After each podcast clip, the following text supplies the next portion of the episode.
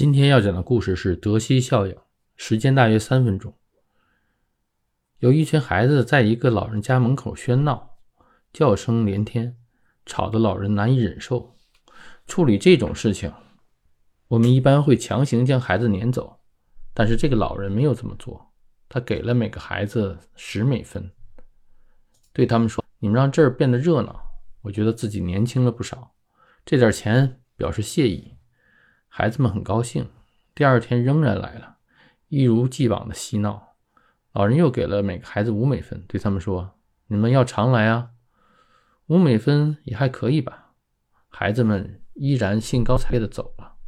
第三天，老人只给了每个孩子二美分，孩子们勃然大怒：“一天才两美分，知不知道我们多辛苦？”他们向老人发誓，他们再也不会到这里玩了。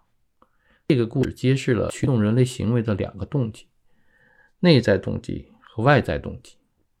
孩子们的内在动动机是为自己的快乐而玩，后来变成了外部动机，为得到美分而玩。而那个老人通过操作美分这个外部动机，所以也操纵了孩子们的行为。心理学家德西通过实验发现了德西效应。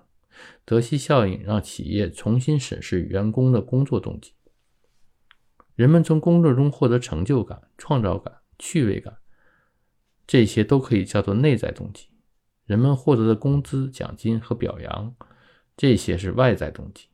内在动机和外在动机共同起作用，而不是仅仅工资和奖金在起作用。很多企业已经在想办法在工作中创造成就感来吸引人才。德西效应在教育中也得到了重视。我们要特别警惕不当的外部激励，抑制孩子们的内在动机，从而降低了他们对学习内容的兴趣和成就感。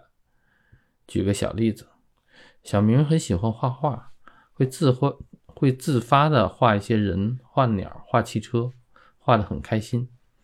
有一天，爸爸奖励他五十块钱，小明高高兴兴的用爸爸奖励的钱买了自己喜欢的东西。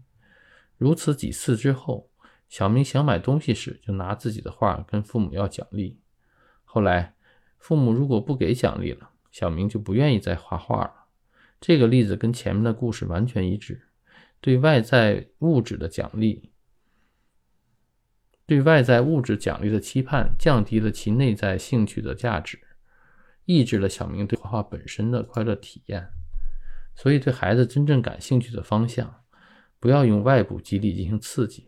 让孩子从学习实践的过程中找到乐趣和成就感，这本身就是内在动机，是长期有效的激励方式。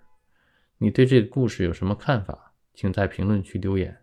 如果你对这个节目感兴趣，可以订阅本专辑。今天的节目就到这里，谢谢大家。